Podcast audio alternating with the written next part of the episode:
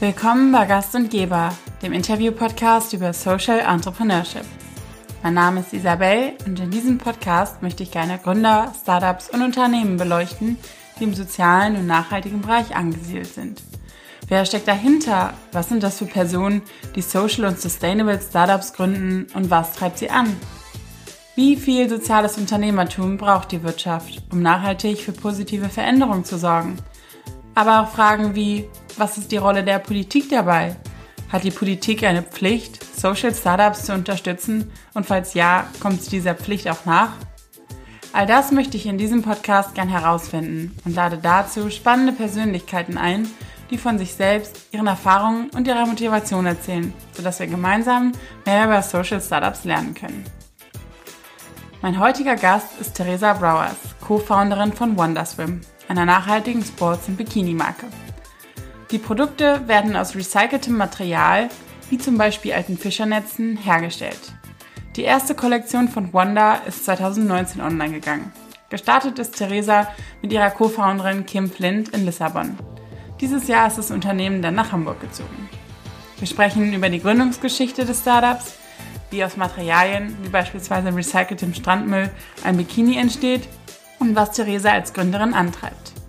Außerdem reden wir über die Unterschiede zwischen dem portugiesischen und dem deutschen Startup-Ökosystem. Also verfrachtet euch gedanklich an den Strand, lasst euch die portugiesische Sonne virtuell ins Gesicht strahlen, während Theresa von den stylischen Bikinis erzählt.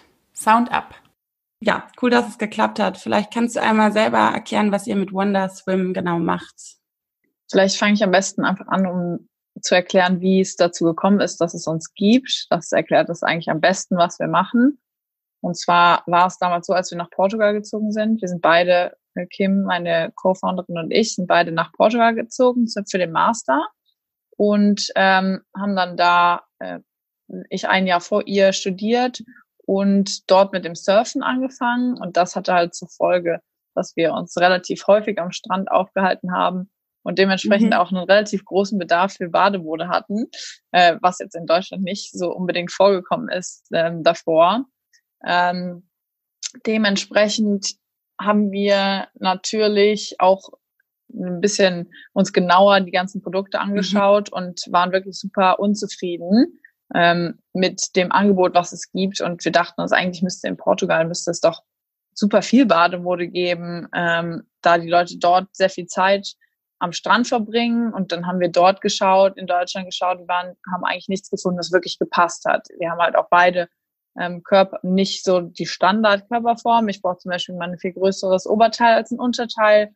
Und häufig musst du dann halt Sets kaufen. Und so kam es halt dazu, dass wir diesen Pain Point erkannt haben und ähm, uns gedacht haben, es kann doch nicht sein, dass es nur uns so geht. Und haben halt sehr viel Research gemacht und geschaut, ähm, gibt es eigentlich auch noch andere Leute da draußen, die das Problem auch haben und ähm, ja, das war einer, einer der Punkte, wo wir gesagt haben, ja, das eigentlich müssen wir das Problem angehen. Es kann nicht sein, dass sich niemand ja. darum kümmert, dass es Bademode gibt, die wirklich passt äh, und in der man sich auch wohlfühlen kann. Ähm, weil das eine hängt mit dem anderen zusammen. Und der zweite Punkt war, dass wir dadurch, dass wir auch mit dem Surfen angefangen haben, ähm, sehr viel mit dem Thema mhm. Plastikverschmutzung in Kontakt gekommen sind, was jetzt vorher ähm, was, wenn du normal an den Strand gehst oder ans Meer gehst, dir vielleicht nicht unbedingt auffällt, aber wenn du sehr viel Zeit verbringst und auch auf dem Wasser, dann fällt schon extrem auf, wie viel Plastik sich in den, ähm, im Wasser befindet, also im Meer befindet und äh, auch wie viel Plastik angespült wird, auch an Stränden, wo zum Beispiel eigentlich überhaupt keine Menschen sind, verlassene Strände. Und da merkst du, dass mhm. das Plastik aus dem Meer angeschwemmt wird. Und ähm, dann haben wir uns entsprechend mit dem Thema auch äh, sehr viel beschäftigt und ähm, waren dann eigentlich gesch sehr geschockt darüber, ähm, wie breit gefächert dieses Problem eigentlich schon ist und wie schwierig es ist, sich überhaupt, also überhaupt dieses Thema noch ähm, mhm. oder dieses Problem wieder rückgängig zu machen. Und ähm, dementsprechend dachten wir uns, wir können vielleicht ja die, diese beiden Themen irgendwie kombinieren. Und dann hatten wir tatsächlich den Stoff gefunden, ähm, der ähm, aus recyceltem Plastik erstellt ist. Also es ist im Endeffekt Plastik, das sowohl aus Industrieabfällen ähm, gewonnen wird mhm. oder ja gesammelt wird und aus dem Meer. zum großen Teil sind es Fischernetze. Und dann haben wir uns dann entschieden, ja, wir möchten äh, das gerne kombinieren. Wir möchten, ähm, das ist ja eigentlich die perfekte Kombination aus diesen Painpoint bedienen und gleichzeitig ähm, versuchen, das Plastik, das Problem der Plastikverschmutzung anzugehen und haben äh, Wonder gegründet. Genau. Und seitdem, äh, das war ungefähr, ja, was wann haben wir angefangen? Vor mhm. ungefähr anderthalb Jahren mit Research oder zwei Jahre schon fast. Und ähm, dann vor einem Jahr haben wir dann die Wonderswim UG gegründet und haben im Juni letzten Jahres angefangen über unseren Online-Shop Bikinis zu verkaufen im Mix-and-Match-Modell, sodass du halt dein Oberteilmodell ähm, unabhängig von deinem Unterteilmodell kaufen kannst. Ähm, wir sind auch sehr, sehr zeitlose, wir haben sehr zeitlose klassische Designs, sodass ähm, das auch kein Saisonprodukt ist und du einen Bikini kaufst, der nächstes Jahr nicht mehr trend, trendy ist oder aktuell ist oder sonst irgendwas. Und ähm, ja, das ist das, was wir machen. Wir haben, haben jetzt Seit ähm, März verkaufen wir auch einen Sport-BH und testen den, den Sportmodenbereich, äh, was Nachhaltigkeit angeht. Und ähm, ja, so sind wir auf Wonder gekommen. Das war unsere Story sozusagen. Ja, cool. Ihr bezieht das Material ja wahrscheinlich bei einem Lieferanten, aber weißt du trotzdem, mhm. wie das funktioniert mit, sag mal, mit der Müllgenerierung, so in Anführungsstrichen? Also sind da quasi wirklich Leute, die den Müll am Strand händisch einsammeln und dann wird das in der Fabrik verarbeitet zu äh, Material oder wie funktioniert das? Also das sind schon auch Lieferanten, die, ähm, die haben Verträge mit Lieferanten, aber die haben äh, zu den Lieferanten gehören zum Beispiel auch Fischer, die tatsächlich ähm, auf dem Meer Plastik okay. einsammeln, also die sich auch zu ihrem mittlerweile Beruf gemacht haben, einfach nur Plastik aus dem Ozean zu fischen und den dann halt ähm, weiter zu verkaufen an Firmen wie Aquafill heißt die Company, mit der wir zusammenarbeiten. Und ähm, die sammeln tatsächlich Müll aus dem Meer. Aber es ist nicht 100, der, der Stoff besteht nicht zu 100 Prozent aus recyceltem Plastik nur mhm. aus dem Ozean, sondern wie gesagt auch aus, aus ähm, Industrieabfällen. Ähm, dann haben sie die zum, also Aquafil hatte zum Beispiel Verträge mit ähm, Adidas oder anderen Companies, die halt auch ähm, Mode zum Beispiel produzieren oder auch Companies, die Teppiche produzieren, wo dann halt Nylonabfälle entstehen, die dann wieder zum Recycling verwendet werden können. Ah, okay. Krass. Das heißt, ihr arbeitet ja wahrscheinlich zusammen mit Designern, ähm, nehme ich mal an. Und äh, wie, wie läuft, kannst du vielleicht so im Prozess einmal kurz erklären, wie das abläuft? Also ihr geht dahin und sagt, wir wollen jetzt, ich glaube, angefangen habt ihr am Anfang mit einem schwarzen, wenn ich mich recht erinnere. Das war, glaube ich, genau. Ähm, jetzt seid ihr aber ja inzwischen auch in Deutschland und die Company, mit der ihr zusammenarbeitet, sitzt aber ja in Portugal. Fahrt ihr dann da ab und zu hin oder wie läuft dieser ganze Prozess? Mhm. Also erstmal ähm, ist wichtig zu verstehen, dass unsere Designs keine, ähm, es sind natürlich klassische zeitlose Designs, aber die sind hauptsächlich auf Daten basiert. Also wir haben ähm, nicht geschaut, wo ist der Trend, wo ähm, oder wir suchen jetzt uns einen Designer, der einen guten ähm, bestimmten äh, Stil hat und dementsprechend unseren auf unseren Stil angepasst die Produkte designt, sondern unsere Designs sind wirklich basiert auf Daten. Also wir haben ganz viel ähm, Quantitative und Qualitative Research gemacht und äh, geschaut, welche Körperformen gibt es überhaupt. Also wir haben wirklich den Fokus auf Fit gelegt. Wir haben alle möglichen äh, Frauenkörper und deren Anforderungen an einen Bikini untersucht und dann daraus Cluster erstellt und dann versucht für jeden unterschiedlichen Körpertypen eine Bikini-Passform zu finden, entweder aus ähm, Erfahrungswerten der Leute, die wir befragt haben, aber auch dann gemeinsam mit einer Designerin tatsächlich, die ähm, einer brasilianischen Designerin, die auch eng mit unseren Produzenten zusammenarbeitet, was sehr hilfreich war, weil sie genau wusste, ähm, was können wir eigentlich handgemacht produzieren, was ist zu kompliziert, was können, was bekommen wir hin. Und ähm, so sind halt die, die Produkte entstanden. Also wir haben geschaut, wir haben halt im Endeffekt rausgefunden, dass es ähm, neun unterschiedliche ja, Cluster mhm. für, also neun unterschiedliche Oberkörperformen gibt und neun unterschiedliche Unter, ähm, ja, also Po-Formen zum Beispiel oder Hüftformen. Also vom, vom Clustering her lief das halt so ab, dass wir nicht geschaut haben, was gibt es für einen Körper, sondern okay. was gibt es für einen Oberkörper, was gibt es für einen Unterkörper und dann kannst du dir halt ja sowieso auswählen, was passt obenrum ähm, dir am besten, was passt untenrum dir am besten und dann das zusammenmixen. Dementsprechend haben wir das nicht äh, zusammengefasst. Und auf Basis dieser Analyse haben wir dann ähm, die Produkte entwickelt und getestet dann entsprechend auch, die den Leuten, die oder den Probanden, die Probanden kannst du eigentlich nicht sagen, äh, den, äh, den Leuten, mit denen wir äh, die, die Recherche gemacht haben, ähm, haben wir dann ähm, ja die Produkte designt. Äh, das hatte dann natürlich auch, also das, der, die Körperform hatte dann den größten Einfluss darauf, wie das Design aussah. Beispielsweise, ich kann dir vielleicht einmal auch den Leuten das erklären, die äh, zuhören. Also ähm, unter dem Arm ist häufig bei Frauen eine Problemzone anzuordnen, mhm. die mir vorher auch nicht so bewusst war. Aber ähm, es gibt viele Mädels, die sind äh, überhaupt nicht zufrieden mit dem Bereich unter ihrem Unterarm. Aber alle Bikinis, die es auf dem Markt gibt, die schneiden überhaupt, also die, die schließen gar nicht am Arm ab, sondern viel weiter innen. Mhm. Dementsprechend ist der, der Bereich unter der Achsel von dem Bikini häufig nicht abgedeckt. Und äh, das haben wir halt rausgefunden, dass wir, ähm, dass, dass das sehr vielen äh, Leuten wichtig ist. Und dann haben wir halt zwei Modelle entwickelt, die genau diesen Bereich abdecken. Und das bestimmt natürlich dann auch das Design. Ja. Und dann hatten wir natürlich auch die Voraussetzung, dass das Ganze klassisch und zeitlos sein soll, damit es nicht ähm, nächstes, nächste Saison wieder out of trend ist. Und da auf der Basis haben wir dann halt alle unsere Produkte designt. Okay, cool. Du hast ja eben gesagt, dass es handmade ist. Ähm, liegt das an dem Material, das also an der Verarbeit, Verarbeitbarkeit, wie nennt man Verarbeitung? das? Verarbeitung?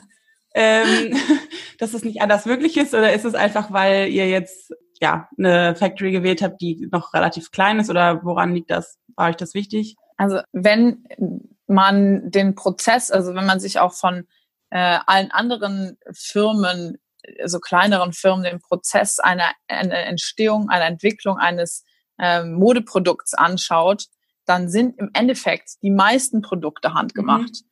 Also es gibt natürlich, es gibt mittlerweile auch Maschinen, die ähm, Produkte automatisch herstellen können, aber im Endeffekt hast du, wenn du ein Fashion-Produkt in der Hand hältst, ist das meiste von einem, einer Person erledigt. Also eine Person, die tatsächlich nähen kann, die tatsächlich ähm, natürlich Vorgaben hat und Schnitte hat, die sie zu beachten hat, aber handgemacht sind die meisten Modeprodukte, die du trägst. Es sei denn, du bist halt ähm, in, du bist halt, kaufst halt was, was sehr äh, automatisiert hergestellt wurde. Aber äh, in einem kleinen Umfang, so wie wir produzieren, ist es eigentlich gar nicht möglich, Maschinen zu verwenden, die so, die du so einstellen kannst, dass sich das für uns äh, in der Produktionsmenge lohnt.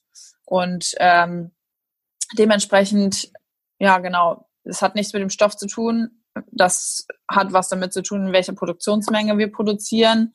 Und ähm, uns ist es halt auch wichtig, dass ähm, allen zum Beispiel wir unter guten Bedingungen ähm, unsere Produkte herstellen und dementsprechend ähm, ist das ein einer der Faktoren, die ähm, da auch mit reinspielen. Also ähm, wenn wenn wir natürlich handgemachte Produkte ähm, anbietest, dann musst du darauf halt auch einen großen Wert legen, wie, ja, wie es deinen Mitarbeitern geht. Also es sind jetzt im Endeffekt nicht unsere Mitarbeiter, aber von unserem Produktionspartner die Mitarbeiter, die indirekt mit uns mhm. zusammenarbeiten. Wir sind auch in Kontakt mit dem zum Beispiel. Und dadurch, dass die den einen Großteil dazu beitragen, dass unsere Produkte er erfolgreich sind, ähm, wollen wir natürlich auch sicherstellen, dass es denen gut geht. Ja, ähm, ihr schreibt auf eurer Internetseite, dass wenn ein Bikini nicht mehr passt oder kaputt geht, dass ihr momentan an einem Return and Recycling Programm arbeitet. Kannst mhm. du schon erzählen, was sich da genau hinter verbirgt? Also wir haben ähm, Kontakt mit Aquafill, der äh, Company, die diesen den Stoff recycelt, also die Plastik recycelt und den, das Garn mhm. erstellt. Und die ähm, arbeiten unter anderem gerade daran, einen Prozess zu entwickeln, dass diese, das Garn unendlich wieder in ähm, neues Garn verarbeitet werden kann. Sie sind noch nicht 100 Prozent so weit, dass dieser Prozess aktiv mhm. ist. Und ähm, da sind wir halt in ständigem Kontakt, dass wir das, sobald das möglich ist, dass wir uns da integrieren. Und ansonsten, was das, äh, wenn ein Produkt jetzt kaputt ist beispielsweise, dann ist es auch so jetzt schon, dass ähm, sich unsere Kunden bei uns melden können und dann äh, reparieren wir das Produkt. Wir sind, wie gesagt, ja in engen, Kontakt mit unserer Factory. Äh, du hattest eben auch gefragt, das hatte ich noch gar nicht beantwortet, wie wir das machen jetzt, wo wir in Hamburg sind. Ähm, wir haben halt dadurch, dass wir die ganze Zeit dort waren, schon ein sehr enges Verhältnis mit unseren Produzenten aufgebaut und wir sind auch äh, regelmäßig, ähm, wollen wir jetzt in Zukunft, wir sind jetzt erst seit drei Wochen in Deutschland, ähm, regelmäßig dorthin fahren, um in, im Kontakt äh, mit denen zu sein. Nicht nur, um gemeinsam einfacher Produkte entwickeln zu können, sondern tatsächlich auch, um ähm, auch überprüfen zu können, dass die die Bedingungen sich nicht ändern. Ne? Wir wachsen ja auch zum Beispiel, dementsprechend wächst unser Produzent auch. Und da wollen wir dann halt auch sicherstellen, dass die Bedingungen dann ähm, auch die gleichen bleiben in, in, in dem Prozess. Zurück zu der Frage, die du eigentlich gestellt hattest. Im Endeffekt kannst du auch jetzt schon deinen ähm, Bikini, wenn er kaputt ist, was wir natürlich nicht hoffen und äh, wovon wir erstmal nicht ausgehen, da wir sehr darauf achten, dass die Qualität unserer Produkte hoch ist, die wir versenden. Ähm, aber selbst wenn dann mal was kaputt geht, es ist, ähm, ist auch schon mal vorgekommen, dass was kaputt gegangen ist, dann kannst du es auf jeden Fall als unser Kunde zurückschicken und dann reparieren wir das in der, okay. in der Fabrik. Jetzt ist es also aus der Konsumentensicht, du hast ja gesagt, die Produkte oder die Designs sollen klassisch sein und eben nicht äh, Saisonware. Und das mhm. ähm, spiegelt sich ja dann auch eben darin wieder, dass es eben auch repariert wird und so weiter. Das heißt, aus Konsumentensicht ist es ja super gut, aus Umweltsicht ist es auch super gut, aber aus unternehmerischer Sicht ist es ja eigentlich so, dass man ja, also ihr wollt ja auch was verkaufen. Ähm, äh, wie ist es dann so? Also setzt ihr quasi euren eigenen Umwelt, moralischen Aspekt eigentlich dann sozusagen höher?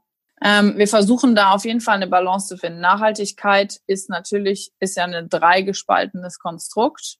Nachhaltigkeit besteht ja aus sozialer Nachhaltigkeit, ökologischer Nachhaltigkeit und aber auch aus wirtschaftlicher Nachhaltigkeit. Dementsprechend, wenn die nicht miteinander greifen und deine wirtschaftliche Nachhaltigkeit nicht gegeben ist, dann kannst du die anderen ja. Aspekte nicht ausleben.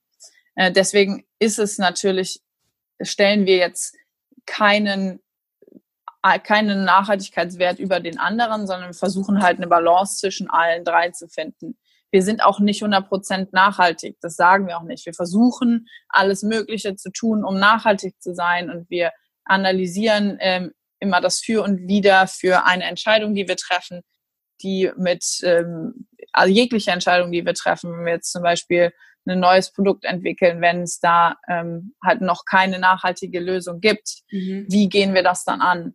Ähm, warten wir, bis ähm, warten wir darauf, bis ähm, es eine nachhaltige Lösung gibt oder pushen wir irgendwen eine nachhaltige Lösung zu entwickeln oder ähm, lassen wir es dann einfach deswegen sein oder ist es vielleicht vertretbar, eine nicht äh, 100% nachhaltige Lösung zu finden. Man muss halt auch bedenken, ähm, Nachhaltigkeit ist halt mhm. auch schwer zu definieren.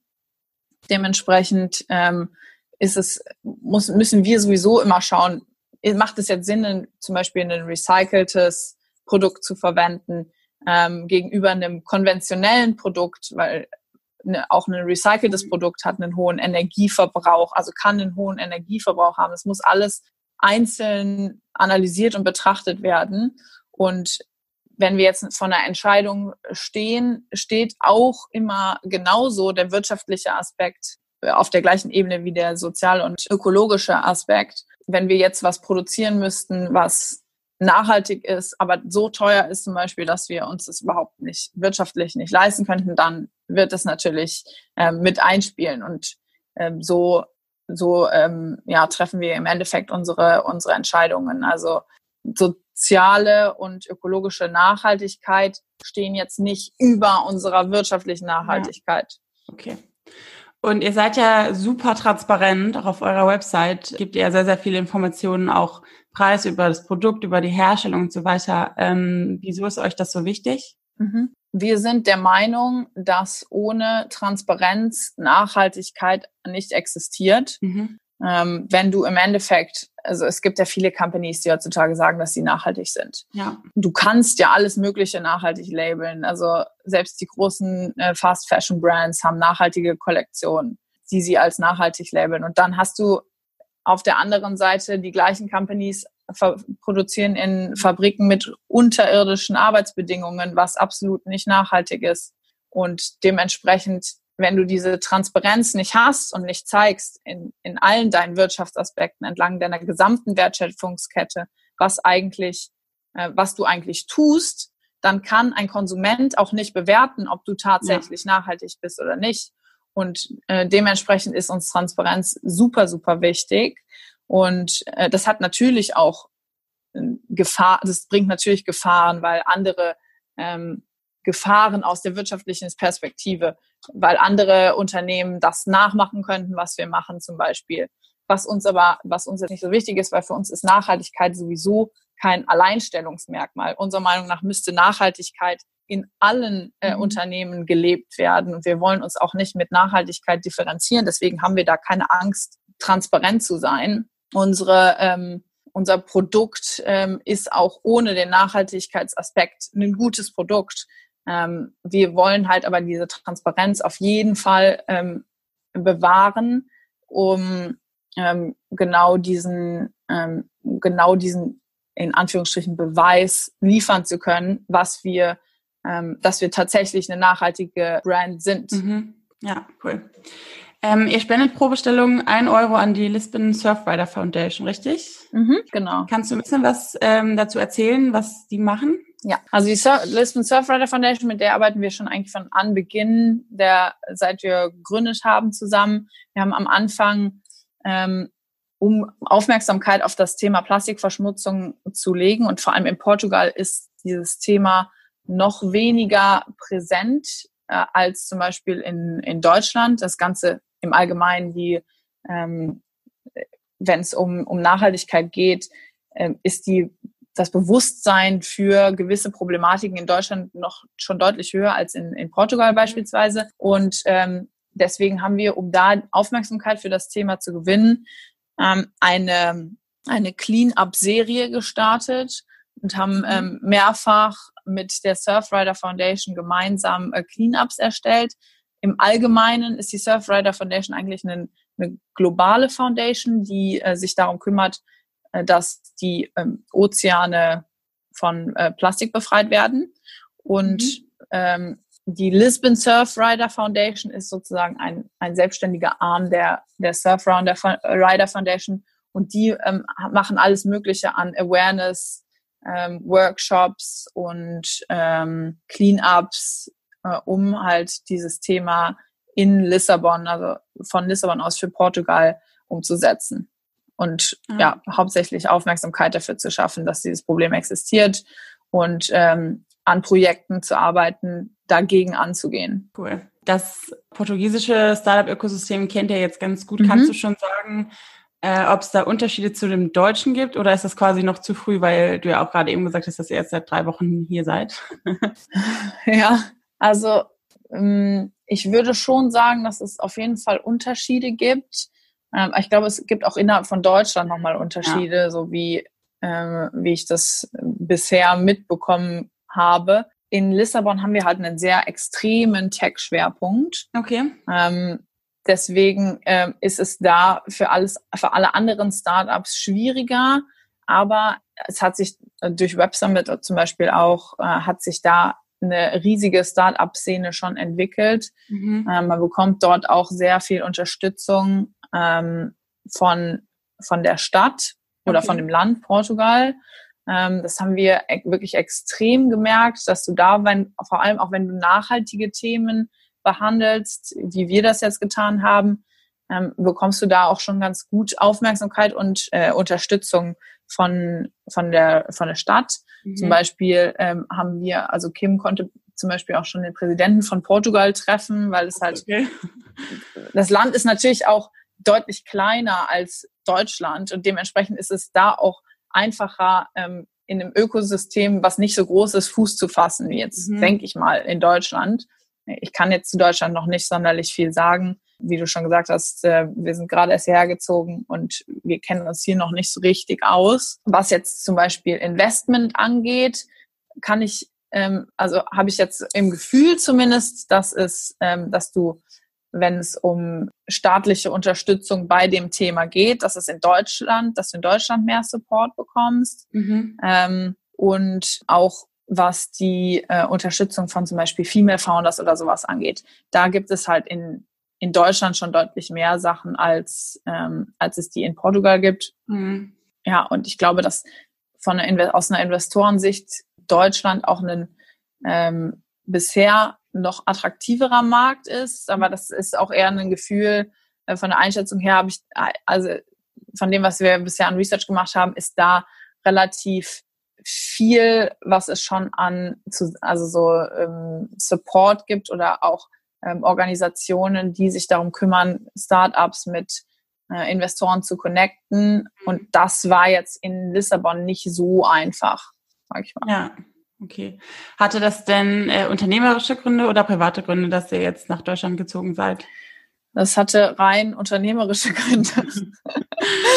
ähm, wir haben einfach ähm, gemerkt, dass der portugiesische Markt nicht unser Markt ist. Mhm. Das, war, das war uns eigentlich von Anfang an bewusst. Für die Anfangsphase war es aber auch perfekt, dass wir da waren, da wir nah an der Produktion dran waren. Ja. Ähm, jetzt aber, wo wir eigentlich unser Produktportfolio stehen haben und äh, mit dem Produktdevelopment, was Bademode angeht, zumindest eigentlich ähm, den, den wichtigsten Step schon gemacht haben, brauchen wir nicht unbedingt mehr äh, zwingend die ganze Zeit dort zu sein oder in Produktionsnähe zu sein sondern wollen jetzt eher nah an unserem Markt sein. Und unser Markt ist ähm, eher nordeuropäisch. Mhm. Ähm, das liegt vor allem an unseren Produkten, denke ich, ähm, da wir äh, sehr, konser sehr konservativ nicht, aber für portugiesische Verhältnisse sehr konservative okay. ähm, Produkte haben. Ich glaube, die Deutschen äh, würden das, also in Deutschland, unsere Kunden sehen das ein bisschen anders, aber äh, von der, aus portugiesischer Sicht haben wir ein konservatives Produkt und ähm, weniger Stoff da, oder? Ja, genau. äh, die lehnen sich eher an das brasilianische Design ah, an okay. in Portugal. Und dementsprechend haben wir da halt einfach nicht so gut reingepasst. Ähm, und der Markt in Deutschland ist natürlich auch deutlich größer. Mhm. Ähm, es gibt ein deutlich größeres Marktpotenzial, was Bademode angeht, ähm, in Deutschland weil der Markt in Portugal schon extrem gesättigt ist. Mhm. Ähm, und äh, auch vom, vom klassischen Design passen wir einfach besser in den Norden. Ähm, auch Holland und Belgien und so weiter, also alles von Nord, Nord, in Nordeuropa, das ist eher unser Markt. Und dementsprechend sind wir hier einfach näher dran.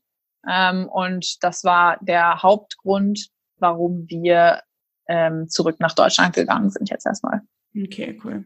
Und wie fühlt sich das an? Also wenn ihr jetzt, ähm, du hast ja eben auch schon gesagt, dass du zu dem deutschen Startup-Ökosystem zum Beispiel noch nicht so viel sagen kannst, weil ihr halt noch ähm, hier sozusagen so neu seid. Fühlt sich das so ein bisschen an, als wäre das jetzt nochmal so ein kleiner Start bei Null oder nicht, weil ihr irgendwie, also du hast ja auch gesagt, dass es aber hier ja eher den Markt abdeckt. Ähm, ja. Also es, es fühlt sich gar nicht an wie ein Start von Null. Also auch selbst hier ähm, wirst du sehr gut auch in der Startup-Szene empfangen. Also wir haben ähm, schon ein paar Leute natürlich angeschrieben, mit ein paar Leuten kommuniziert und die sind alle super offen und freuen sich auch über neue äh, Gesichter in der Szene, sage ich mal. Mhm. Ähm, ja.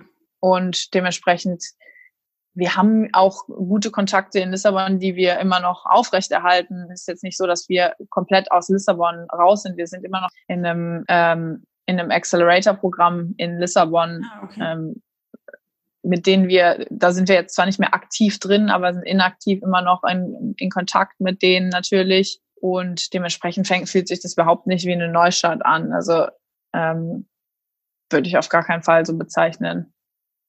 Okay, und dieses äh, Accelerator-Programm, war das ähm, auch auf einer Investitionsbasis oder auf einem nee. Netzwerk und inhaltlichen Austausch? Genau, es, war ein Netzwerkaustausch. also du hast halt Mentoren zur Verfügung gestellt bekommen und ähm, konntest dich mit anderen Startups natürlich ganz gut austauschen. Und das war, ja, das war eher tatsächlich ein Networking. Die haben sehr viele Events äh, zum Beispiel angeboten, wo mhm. du dann dran teilnehmen konntest und haben sich dann dort auch äh, versucht, mit Investoren zu verknüpfen und so weiter. Ja, okay. solche. Nachdem wir nun über die Gründungsgeschichte von Wanda sowie dem portugiesischen und deutschen Startup-Ökosystem gesprochen haben, hatte ich dann noch ein paar persönliche Fragen an Theresa als Gründerin. Cool. Dann kommen wir jetzt nur zu ein paar Fragen zu dir. Äh, wolltest du schon immer Gründerin werden oder hat sich das jetzt eher dann äh, so ergeben, als die Idee aufkam von Wanda? Ich habe nie so effektiv drüber nachgedacht, Gründerin zu werden, muss ich sagen. Zumindest vor meinem Master nicht. Mhm. Ähm, eigentlich habe ich also wirklich tatsächlich noch nie so richtig drüber nachgedacht, jetzt das Gründen anzufangen. Natürlich hat man so ein paar, wenn du jetzt im Nachhinein drüber nachdenkst, habe ich ein paar ähm, Gedanken äh, gehabt, die, die damit irgendwie äh, in Verbindung stehen, dass es Sinn machen könnte, dass es vielleicht zu meiner Persönlichkeit ganz gut passt, mhm. ähm, dass ich was gründe, zum Beispiel wie ein eigenes Café aufmachen zu wollen und sowas. Das waren halt schon irgendwie so Wünsche, die man mal irgendwann für die Zukunft hat. Ähm, und die eigentlich auch den, ähm, ich habe einen sehr großen Drive, Dinge auch durchzuführen, also nicht immer nur ähm, ein Konzept zu entwickeln und dann das an andere weiterzugeben, sondern tatsächlich auch was zu kreieren. Ähm, und das ähm, habe ich jetzt aber nicht so bewusst aus Gründen, also mit dem Gründen verbunden oder ähm, mir dann überlegt, dass das vielleicht Sinn machen könnte zu gründen. Und irgendwie war ich auch nie in einem Umfeld, wo das so extrem gelebt wurde. Deswegen kam das nicht so, ähm, kam mir das nicht so direkt in den Kopf, ähm, darüber nachzudenken, zu gründen. Also bis zum Master, da hatte ich dann ein Entrepreneurship-Projekt, was mir super gut gefallen hat, wo ich dann mit ähm, Kommilitonen zusammen ähm, an einem, ja, an einem Startup-Businessplan geschrieben habe. Das war so das erste Mal, wo ähm, das erste Mal, dass ich wirklich in Berührung äh, kam mit dem tatsächlichen Gründungsvorhaben mhm. und dann ähm, als Kinder nach Lissabon gezogen ist ähm, und haben wir schon häufig darüber geredet, dass wir nicht auch mal was Eigenes versuchen wollen einfach und ähm, ja, da das war so die das waren so die ersten Momente, wo ich überhaupt dran gedacht habe zu gründen. Es war jetzt nicht so, dass ich einen ähm, aus einer Entrepreneur-Familie komme oder so oder ähm, in einem Umfeld, wo alle meine Freunde äh, Entrepreneure sind oder mhm. so. Ähm, aber ja, ich kann mir jetzt, glaube ich, nichts anderes mehr vorstellen. Okay. ich habe tatsächlich auch, ähm, als ich nach dem Master angefangen habe zu arbeiten, erstmal in einem Konzern angefangen zu arbeiten. Mhm. Äh, auch ehrlich gesagt, bis vor, vor knapp einem Monat äh, habe ich da auch noch gearbeitet. Ähm, um auch mal noch die andere Seite zu sehen, ja. ist das, glaube ich, auch äh, relativ gut gewesen mhm. äh, für den Zeitraum. Hat mir aber auch gezeigt, dass ich da nicht unbedingt richtig bin. Ja, weil man eher so das machen muss, was andere von einem wollen, also aus diesem Hintergrund.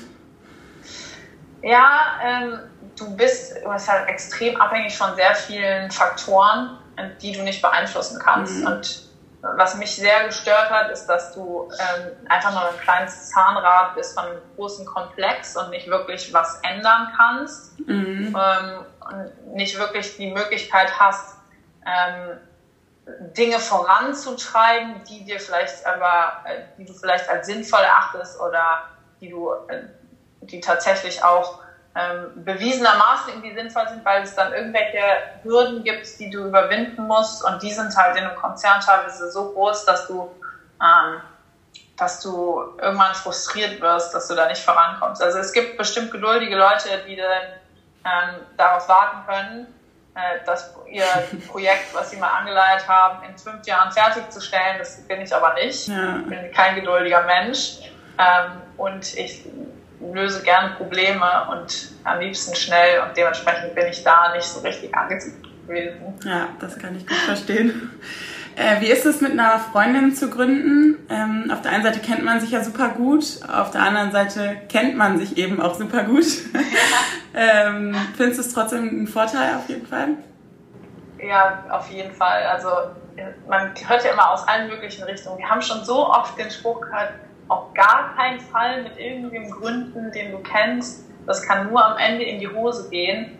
Ich glaube, bei uns ist es, ähm, ich, es muss halt auf jeden Fall passen und bei uns passt es halt perfekt. Wir sind halt ähm, beide haben wir super gleiche Werte, sind vom ähm, Charakter eigentlich sehr, sehr, sehr ähnlich und äh, kennen uns halt auch sehr gut. Mhm. Wie du schon gesagt hast, das ist eine, auf jeden Fall ein Vorteil. Du weißt genau, ähm, wie du mit dem anderen umgehen musst, kannst, sollst, äh, damit äh, du ein, eine gute, ein gutes Verhältnis hast, was ja nicht nur auf privater, sondern auch auf professioneller Ebene zählt. Ja. Ähm, und wir haben halt, was dazu kommt, sehr komplementäre Fähigkeiten. Mhm. Dementsprechend sind unsere Aufgabenbereiche ähm, auch aufgeteilt. Also wir haben, ähm, wir haben, Kim ist zum Beispiel sehr offener, strategischer ähm, Mensch und ähm, ist ein super Networker beispielsweise. Ähm, und ich bin eher so ähm, darauf, also bin sehr operational fokussiert.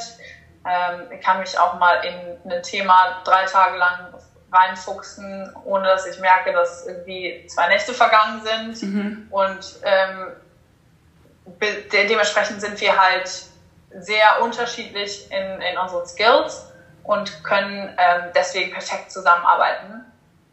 Das muss aber passen, glaube ja. ich. Also wenn du, wenn du sehr ähm, wenn du auch sehr stur bist, wir sind eigentlich beide relativ stur, ähm, dann ähm, musst, musst du, darfst du dich nicht anecken in den Bereichen, in, äh, mit denen du, äh, in denen du arbeitest. Und äh, das haben wir halt, das bekommen wir halt super gut hin. Wir haben halt beide, ähm, wissen beide, in welchen Bereichen wir gut sind und mhm. vertrauen dem anderen 100 Prozent, dass er in dem Bereich, in dem er arbeitet, ähm, volle, äh, immer voll, Vollgas gibt und ähm, ein besseres Wissen hat als der andere und dann funktioniert sowas super, super gut, weil du halt dieses Vertrauen halt, dieses Grundvertrauen ja auch schon aus der Freundschaft mitbringst. Ja. Und das kann man dann ähm, meiner Meinung nach sehr gut ähm, adaptieren. Ja. Gab es äh, Momente auch, wo ihr oder wo du äh, gezweifelt hast oder dich gefragt hast, so, was mache ich hier eigentlich oder bisher gar nicht? Also bisher eigentlich muss ich sagen, haben wir an dem, was wir tun, noch überhaupt gar nicht so richtig äh, gezweifelt. Also was natürlich ab und zu mal aufkommt, ist, dass du vor einem Problem stehst und dir denkst, okay, das ist jetzt gerade, können wir, können wir dieses Problem irgendwie lösen. Aber eigentlich ist es halt immer so, dass wir, vor allem wenn wir zusammen dann an dem Problem arbeiten, es ist immer so, dass wir eine Lösung gefunden haben und eine Richtung gefunden haben, die wir dann weiterverfolgt haben, sodass dieser Moment, wo wir uns gedacht haben, okay, das ist jetzt gerade hier nicht mehr so das, wie wir uns das vorgestellt haben oder da hat sich Umfeld, das Umfeld oder die Umwelt verändert und irgendwie passen wir da jetzt nicht mehr so richtig rein. Diese Momente waren halt nie so frustrierend oder so unbezwingbar, dass wir uns gedacht haben, wir machen hier was grundlegend irgendwie falsch. Deswegen ähm, wir sind auch sehr positive Menschen beide, mhm. ähm, sehr optimistisch und dementsprechend, falls mal oder wenn mal irgendwann immer ein Problem auftaucht, dann ähm, sind wir sehr, sehr selbstbewusst, dass wir das im Team auch vor allem ähm, ohne Probleme lösen können. Deswegen haben wir nie gezweifelt daran, dass das, was wir tun, das Richtige ist. Ja, okay, cool. Zwei letzte Fragen. Ähm, die eine ist, hast du irgendeinen Tipp, den du anderen Gründern, die jetzt auch noch gerade in der Gründungsphase, also noch ganz am Anfang stehen, äh, geben würdest? Also irgendwas, wo du selber sagst, wenn ich jetzt nochmal ein Jahr zurückspule, das würde ich irgendwie anders machen beim früheren Ich. Oh ja, da gibt es einige Sachen. ähm, also das erste ist auf jeden Fall, wenn man, bevor man ähm, tatsächlich in das operationale Geschäft geht, dieser Prozess des Erstellung eines Mission Statements, Businessplan aufstellen, ähm, sich ge extrem Gedanken zum Image zu machen, zum, ähm, zu den Company Values, welche Strategie möchte ich fahren, das ist ein super, super, super spannender Part meiner Meinung nach. Und ein super wichtiger Part ähm, und der sollte auf gar keinen Fall außer also zu kurz gehalten werden, mhm. bevor man mit Operations anfängt. Weil sobald man in Operations drin ist, also anfängt, so in dem Moment, wo wir angefangen haben zu verkaufen, die Zeit, die du dann noch für solche Themen hast, die ist, wird verschwindend gering.